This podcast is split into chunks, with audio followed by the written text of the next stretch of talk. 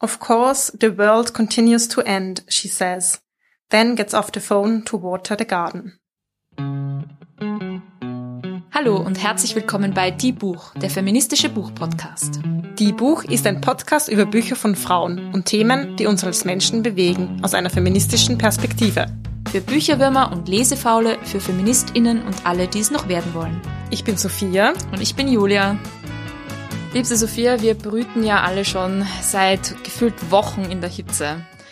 Für mich ist das gar nicht mal so angenehm. Ich finde das bisschen anstrengend, aber wie geht's denn dir mit dem heißen Wetter? Bist du eher ein Sommer- oder ein Wintermensch? Sommermensch. Wirklich? Ja, die Antwort Ohne- ist leicht. Okay. Das ist leicht zu beantworten. Außer es gibt so einige Ausnahmen und das ist Wien bei Nacht.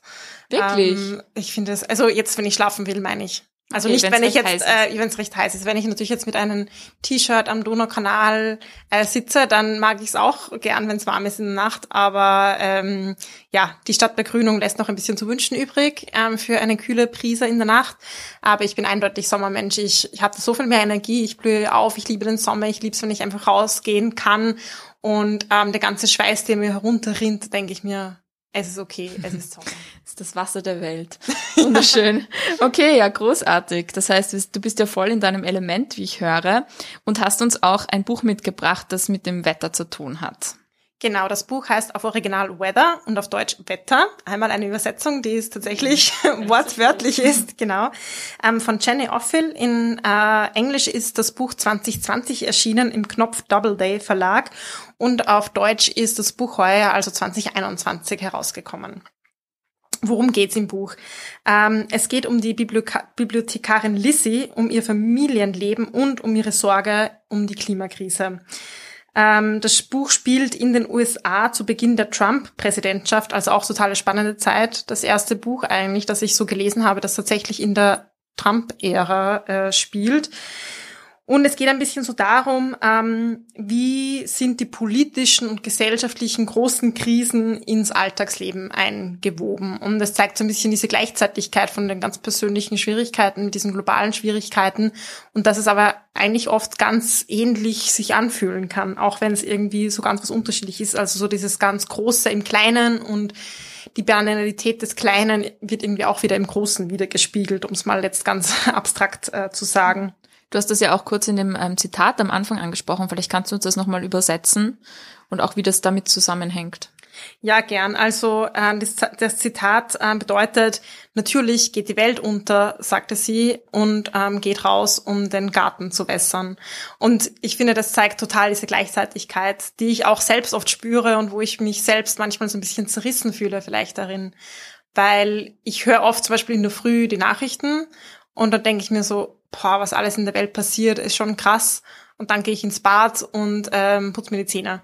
So ein bisschen diese Gleichzeitigkeit, ähm, dass dann diese Gedanken einfach so nebeneinander stehen können und diese alltäglichen Handlungen, was kaufe ich mir heute zum Essen, ähm, über mal große Gedanken, ähm, wie bedroht uns eigentlich die Klimakrise, so eine Gleichzeitigkeit haben, aber ganz oft ja nicht gleichzeitig thematisiert werden, weil wir gar nicht irgendwie die Worte finden, das irgendwie zusammenzubringen. Ja, und auch nicht oft nicht die Ressourcen haben, oder? Der Alltag geht halt weiter, die großen Krisen gehen auch weiter und ja, manchmal beschäftigt einen das eine und manchmal das andere, aber ist doch auch irgendwie absurd, dass uns das Große oft viel weniger beschäftigt als das Kleine, oder?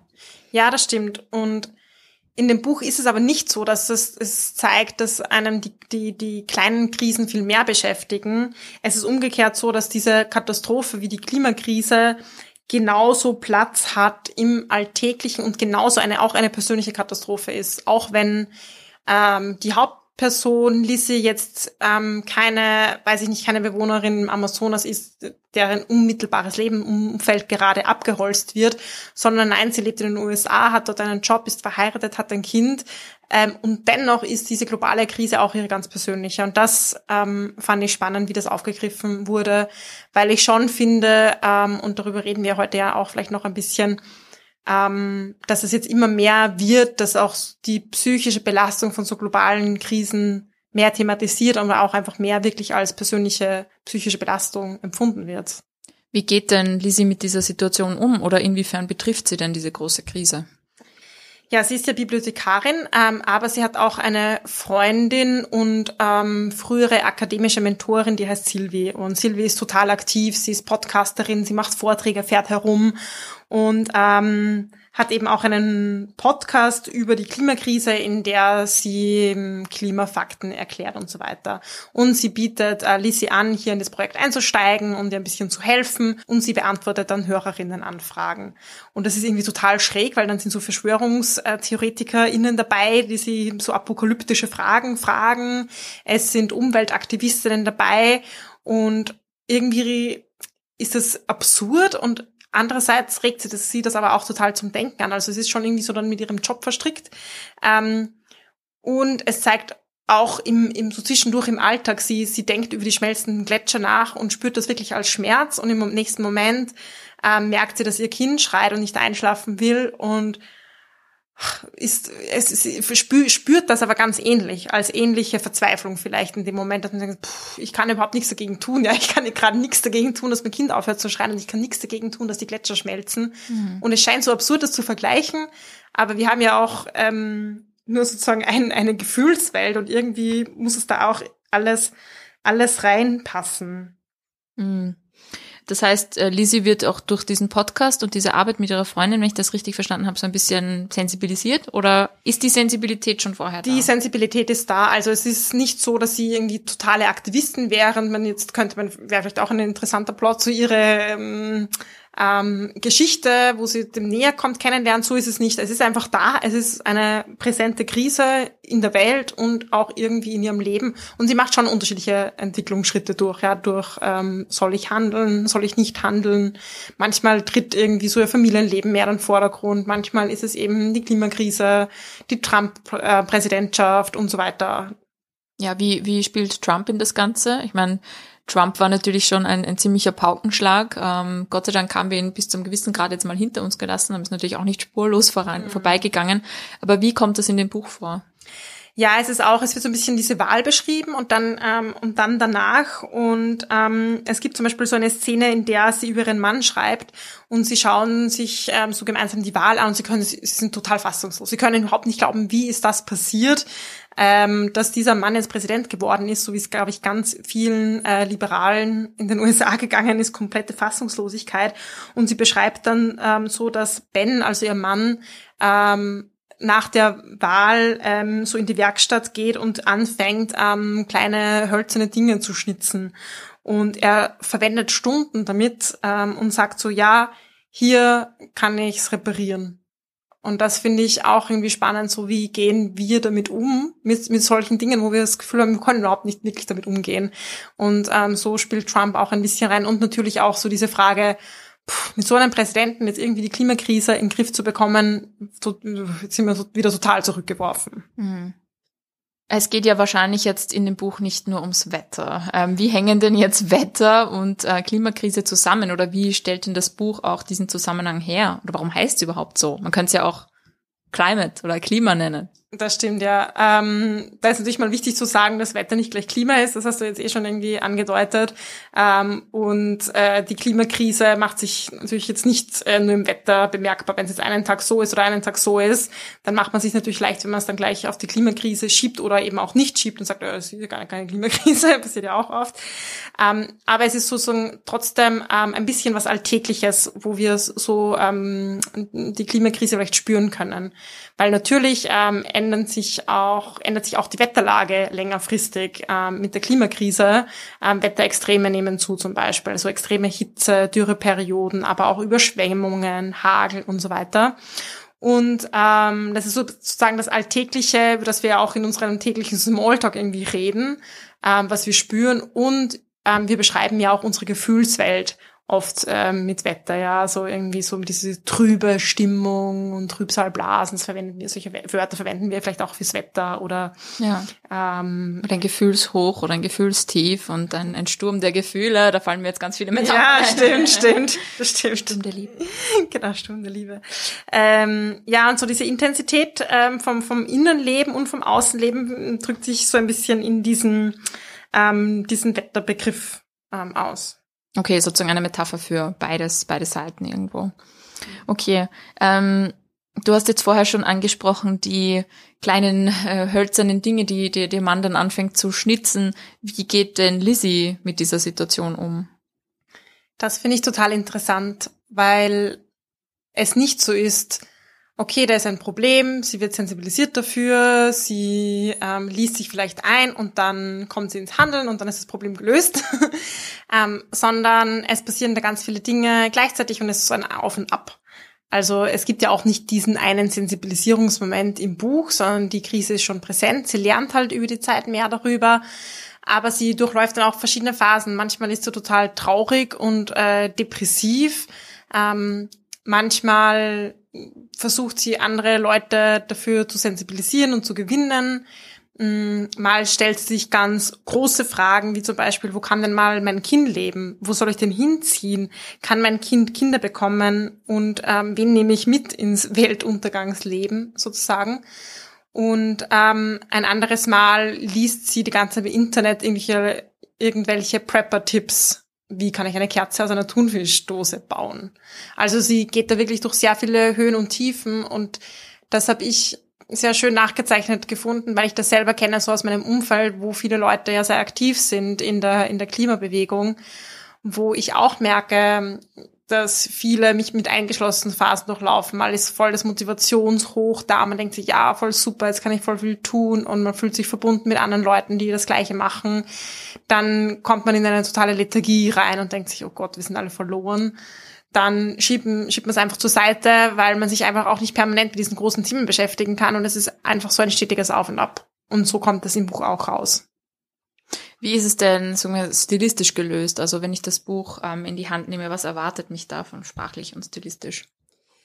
Ja, ich finde diese sprachliche Intensität von dieser auch Gefühlswelt, die ich schon erwähnt habe, mm, entsteht durch eine sehr fragmentierte Erzählung. Also wenn ich das Buch aufschlage, sehe ich kleine Absätze untereinander, es sind kursive Teile, es sind so Boxen drinnen und äh, es ist total prägnant geschrieben ähm, in diesen Fragmenten und das ist, finde ich, auch ganz cool, weil es nicht so diese eine große epische Erzählung ist wie von anderen Büchern oder Filmen, die ähnliche Themen haben. Keine Ahnung, wie ähm, The Day After Tomorrow oder 2012. Solche Erzählungen. Und ich muss es ja oft innehalten, weil etwas nachschwingt. Ähm, es gibt so prägnante Einzeiler. Der Guardian, habe ich gelesen, hat das auch verglichen mit Tweets. Also so diese kurzen, kurzen Tweets. Ich habe es jetzt nicht so empfunden, weil ich persönlich Tweets jetzt eher mit so politischen Statements vergleiche. Aber es ist einfach sehr destilliert und keine fortlaufende Erzählung.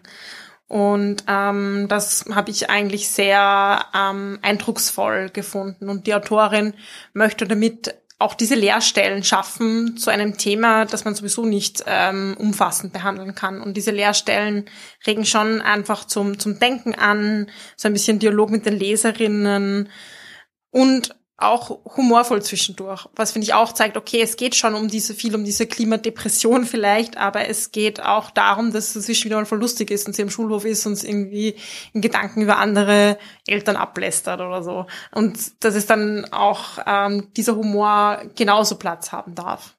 Das erinnert mich an eine Folge, die wir ähm, auch gemeinsam gemacht haben. Und zwar ähm, ging es da um die Miraval-Schwestern, die ja die Revolution ähm, in der Dominikanischen Republik sozusagen mitgeprägt haben und wo du auch erzählt hast, die sozusagen die Revolution planen und gleichzeitig sticken und dann wieder in ihrem Alltag sind äh, und, und sozusagen dieses Nebeneinander von Aktivismus und Alltäglichkeit irgendwie auch abgebildet haben. Hm, ja, man denkt sich immer so, krass, jetzt wird gerade Weltgeschichte geschrieben, aber dass ja ein ganzes Leben irgendwie in dieser Weltgeschichte auch Platz hat. Ähm, und zum Beispiel Lisa denkt dann auch nach, soll sie jetzt eine Affäre beginnen oder nicht, oder es geht um ihr Eheleben und so. Das ist ja auch irgendwie Teil vom Leben. Genauso wie dann vielleicht ähm, ein großes politisches Thema Teil vom Leben ist. Mhm. Es gibt ja viele Menschen, die durch die Klimakrise sich eben auch sehr entmutigt fühlen einerseits, wenn man das Gefühl hat, man ist so klein und unbedeutend, ähm, man kann irgendwie das gefühlsmäßig wenig irgendwie ausrichten gegen diese große, allumfassende Krise. Ähm, und da gibt es ja auch viele Menschen, die dann eben psychische Probleme oder davon tragen. Wie ist denn das in dem Buch gelöst?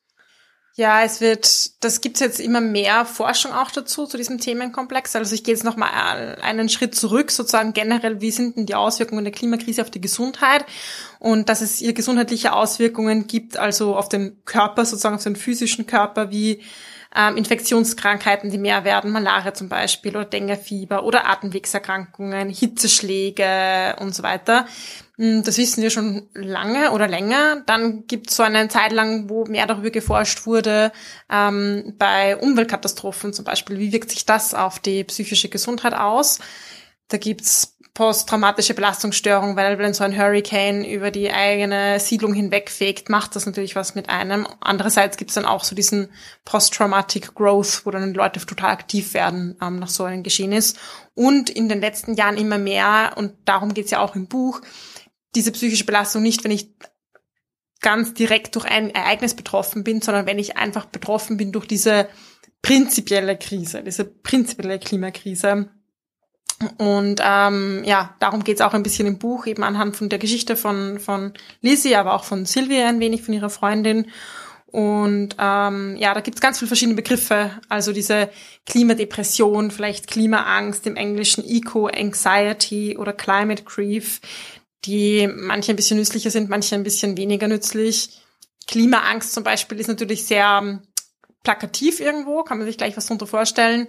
Andererseits finde ich es auch problematisch, weil es heißt, okay, es ist so eine Überreaktion, ähm, was wir jetzt behandeln müssen. So pathologisiert irgendwie, ja, oder? Genau. Und vielleicht ist aber genau die, die richtige Reaktion auf diese Krise, könnte man auch sagen. Ja, denke ich immer an Greta Thunberg, die sagt, I want you to panic. Also ja. ich will, dass ihr Panik bekommt. Stimmt. Es ist leider nicht mehr Zeit, um, um jetzt irgendwie chill zu chillen in dieser Hinsicht. Ja, ein Phänomen sozusagen, was ich auch ähm, gelesen habe und was mir auch sehr viel mh, mm, gibt irgendwie, ist die Solastalgie. Ähm, ein bisschen sperriger Begriff, aber wurde eingeführt von Glenn Albrecht. Das ist ein Umweltphilosoph Anfang der 2000er Jahre, der viel geforscht hat, so zum Tagebau, aber auch ähm, über die Inuit zum Beispiel. Er hat sich damit beschäftigt, was solche Veränderungen im eigenen Lebensraum, in der eigenen Heimat auch mit der Psyche machen. Und ähm, wenn ich jetzt beim Beispiel Tagebau bleibe, was macht das denn mit mir, wo ich in der Nähe wohne, wo ich dieses Umfeld aus meiner Heimat kenne, wenn auf einmal, auf einmal riesige Gruben in der Erde sind? Und was hat das auch für psychologische Auswirkungen. Und diese Solastalgie ist quasi so eine bisschen eine spezifische Form der Melancholie, die auch so mit einem Mangel an Trost und Einsamkeit zusammenhängt. Und so dieses Gefühl, was ich habe, diese Trauer und diesen Schmerz, ähm, ähm, wenn ich eben zum Beispiel ähm, sowas sehe und das auch fühle. Und ähm, ja, ich habe eh schon erwähnt, dass wir die eigentlich gibt kommt jetzt immer mehr auf. Ähm, zum Beispiel eben Solastalgie ist jetzt auch 2015 von, vom Lancet, das ist so eine medizinische Fachzeitschrift, eine ziemlich wichtige, ähm, wurde zu, zu, den Auswirkungen von der Klimakrise auf psychische Gesundheit gezählt. Und auch 2019 hat die Deutsche Bundespsychotherapeutinnenkammer eine Resolution verabschiedet, in der die direkten und indirekten Folgen des Klimawandels als Problem für die menschliche Psyche beschrieben werden. Also da steigt durchaus das Bewusstsein. Es gibt jetzt auch immer mehr so Berechnungen, mit den Kosten der Klimakrise, da müsst ihr eigentlich auch diese ganzen psychischen Belastungen mit einberechnen. Es ist ja auch Kosten fürs Gesundheitssystem. Und natürlich ist es relevant, der Klimaaktivismus ist extrem gestiegen und breiter geworden. Und das ist auch etwas, was Aktivistinnen trifft und betrifft. Ja, vor allem, also gerade einerseits, weil man sich natürlich mehr damit beschäftigt und auch mehr eigene Zeit und Ressourcen und so weiter investiert in diesen Kampf und natürlich eine das dann immer noch mehr persönlich betrifft, wenn man das Gefühl hat, es bewegt sich eigentlich nichts oder? Ja, das stimmt, das stimmt. Mhm. Ich fand auch interessant, ähm, dass in deinem Zitat vom Anfang ähm, es um den Weltuntergang geht, wo ich schon das Gefühl habe, uh, das ist schon ein drastisches Wort eigentlich für, ähm, ja, für die Situation, in der wir uns befinden. Was hat denn der Weltuntergang jetzt mit der Klimakrise zu tun? Ganz provokant gefragt. Ja, gute Frage. Ich glaube, wenn wir an Weltuntergang denken, denken wir immer an die Apokalypse, die dann passiert und dann eben schlägt vielleicht ein Komet in die Welt ein und von einem Tag auf den anderen ist alles anders. Und das kennen wir auch ja von, von ähm, Texten, die um den Weltuntergang kreisen. Einerseits aus religiösen Texten, also in der Bibel kommen ja auch viele apokalyptische ähm, Texte vor, also der Tag des jüngsten Gerichts und dann entscheidet sich alles und auch in anderen Religionen. Und ähm, da ist aber immer so ein bisschen ein anderes Moment. Man bereitet sich darauf vor, auf diesen einen Tag. Und es gibt aber bislang recht wenige Erzählungen, die von so einer langsamen Apokalypse oder so von präapokalyptischen Zeiten handeln. Oder man weiß ja gar nicht, sind wir schon mittendrin? Hat es jetzt schon angefangen? Oder ähm, ist es jetzt schon wirklich die Krise oder ist es jetzt nur ein Vorläufer und das, was kommt, wir wissen es nicht so genau, aber wir wissen auf jeden Fall, es ist ein Prozess und es wird jetzt nicht von einem Tag auf den anderen gehen. Und das ist ja auch nochmal ganz schwer auszuhalten. Und ähm, das ist so ein bisschen, was die Autorin in, in diesem Buch versucht, weil sobald wir Weltuntergang sagen, denken wir gleich, oh Gott, Verschwörungstheorie. Ja. Ähm, aber natürlich ist sowas was Drastisches wie die Klimakrise, wenn wir da jetzt nicht irgendwie die Kurve kriegen, dann wird die Welt ganz anders ausschauen, wie wir es äh, jetzt gewohnt sind. Aber es wird nicht so sein, dass von einem Tag auf den anderen so ist und dann sagt man, okay, jetzt, jetzt war die Klimakrise so. Hm, ja. Ja, ich finde, dass auch die Corona-Pandemie uns irgendwie vor Augen gehalten hat, dass die Welt, wie, sie, wie wir sie kennen, unter Anführungszeichen, eigentlich wesentlich instabiler ist, als wir das ähm, manchmal uns vielleicht vorgestellt haben. Also dass sich sehr schnell radikal etwas verändern kann. Und ja, glaubst du, dass das auch eine Auswirkung haben wird darauf, wie man jetzt mit der Klimakrise umgeht in Zukunft? So, dass die Erfahrung mit der Corona-Krise. Mhm ja, ich glaube, da werden viel Parallelen gezogen. Ich glaube halt, dass die Corona-Krise noch etwas ist, was es relativ wenig komplex ist im Vergleich. Da kann man sagen, okay, Impfstoff, alle impfen durch, das ist so eine Lösung. Das ist vielleicht auch nicht die perfekte und nicht die einzige sicherlich. Aber man kann sich auf einen Lösungsweg konzentrieren. Und ich glaube, das Problem mit der Klimakrise ist es, dass es nicht diesen einen globalen Lösungsweg geben wird, wo wir dann über Impfdosen streiten, global. Aber dieser einen Ansatz, den gibt's halt nicht. Was ich auch ähm, das Gefühl habe, ist, dass in, in der Corona-Pandemie auch dadurch, dass so Negativschlagzeilen und negative Informationen ähm, so überhand genommen haben, gerade rund um das Thema Corona, dass wir andere negative äh, sozusagen Fakten oder Schlagzeilen einfach immer mehr ausgeblendet haben, weil wir das Gefühl hatten, okay, ich kann nur ein gewisses Maß an Negativschlagzeilen über ähm, steigende Infektionszahlen und Intensivstationen und so aufnehmen, da kann ich dann die Klimakrise nicht auch noch irgendwie bedenken. Ähm, also das ist ja, glaube ich, auch so ein Thema. Oder geraten dann andere Dinge, die eben noch immer passieren und weiterhin passieren, auch so ein bisschen in den Hintergrund. Ja, und stumpfen wir vielleicht ab durch diese ganzen negativen Schreckbilder Bilder. Ich glaube, da sind wir einfach alle sehr unterschiedlich. Ähm, manche brauchen sozusagen diesen Aufrüttelungsmoment durch sehr negative Bilder. Äh, manche wünschen sich, ah, wir brauchen positive Narrative, wir brauchen die Hoffnung. Ja, wie immer glaube ich, es braucht so ein bisschen beides und es braucht schon diese Trauer. Also ich denke zu so dieses Gefühl, wenn ich jetzt eben vielleicht bei einer so einer riesigen Grube stehe, wo die Erde einfach aufgeschürft ist, dann will ich das nicht einfach wegschieben, sondern dann will ich das auch spüren ein Stück weit und mir denken so, boah, das ist einfach, so darf's nicht sein. Mhm. Ähm, und ich brauche so einen positiven Entwurf, weil gerade wenn ich irgendwie ins Handeln kommen will oder dann will ich ja auch mich für was einsetzen, dann will ich ja den Glauben haben, da ist ja irgendwie ein schönes, gutes Leben möglich. Ähm, und das gibt's ja schon in vielen Ansätzen, ja, auch, auch um nicht alles schlecht zu machen, was wir jetzt haben. Und ähm, ich glaube, es bleibt halt trotzdem viel auf der Strecke, wenn wir nur mit positiven Bildern arbeiten. Und ich glaube, wir fallen alle in eine Ohnmacht, ähm, wenn wir nur mit Schreckensbildern arbeiten. Mhm. Das wäre so meine letzte Frage gewesen. Ähm, wie gehst du denn mit dieser komplexen Situation auch um? Wie hältst du es aus? Du bist ja auch sozusagen, engagierst dich ja auch viel für Klimathemen und ähm, ja, wie, wie, wie handelt man diese Situation? Ja, ich glaube, ich habe mich durch das Buch so irgendwie angesprochen gefühlt, weil ich auch immer das Gefühl habe, ich habe da so meine ganz verschiedenen Phasen. Ähm, und manchmal beschäftige ich mich ganz viel damit. Manchmal denke ich mir, okay, ich nehme jetzt Zeit, äh, lies diesen Artikel, den Report und dann beschäftige ich mich mit ganz was anderem, weil ich das, diese Ablenkung auch brauche. Ähm, ich merke halt, mir geht's echt nicht gut, wenn ich es nur von mir wegschiebe. Und ich brauche vor allem auch den Austausch mit Menschen, wo ich das Gefühl habe, dass wir auf einer Ebene und wir wissen um diesen Schmerz und diese Trauer und von da aus können wir dann starten. Da ist es, fällt es mir dann leichter, positiv zu sein, als positiv zu sein in Debatten, wo ich das Gefühl habe, das Problembewusstsein ist noch gar nicht mhm. da. Und dann ist es so ein bisschen vielleicht meine Base, ja, wo ich mich so ein bisschen, und von da aus denke ich mir, okay, da ist ein Engagement möglich, da gehe ich auch raus, da konfrontiere ich mich gerne mit anderen Meinungen und so weiter. Aber immer wieder sozusagen auch in so einen Safe Space zurückzukommen, ähm, ob das jetzt alleine ist, weil ich dann irgendwie so ein Buch lese oder ob das mit anderen ist, die ähnlich gesinnt sind.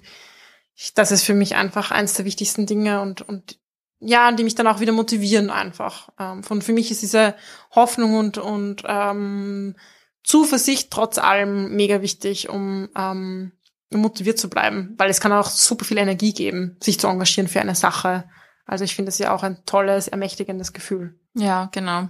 Dazu auch noch eine kleine, ein kleiner Querverweis zu einer anderen Folge, den wir gemacht haben, und zwar zu dem Buch On Fire, wo uns Sophia auch über die Klimakrise berichtet hat und ähm, vor allem wann sie sozusagen für ein Thema brennt und ähm, wie wir auch weiterhin brennen können für etwas, was uns wichtig ist. Ja, vielen Dank, Sophia. Ähm, du hast mich wieder sehr zum Nachdenken gebracht und mir auch gezeigt, es gibt diese Gleichzeitigkeit zwischen Alltag und äh, großen Problemen. Und ja, ich hoffe, dass wir da vielleicht auch andere noch zum Denken angeregt haben. Das hoffe ich auch. Das war Die Buch, der feministische Buchpodcast. Ihr könnt unsere neuen Folgen jede zweite Woche auf unserer Website www.diebuch.at finden oder in eurer Podcast-App. Außerdem sind wir neuerdings auch auf FIO, For Your Ears Only, zu finden. Könnt ihr mal reinschauen. Folgt uns außerdem gerne auf Instagram, Facebook und Twitter. Wir freuen uns immer über euer Feedback sowie angeregte Diskussionen. Schreibt uns dafür einfach eine E-Mail an plaudern.diebuch.at oder kontaktiert uns via Social Media. Außerdem kennt auch ihr bestimmt tolle Autorinnen, die es gilt bekannter zu machen. Wenn ihr ein Buch einer Frau lest, postet gerne ein Foto auf Social Media und markiert uns in euren Stories. Ein großer Dank gilt zum Schluss noch der Zirkusband, die uns ihre tolle Musik zur Verfügung stellt.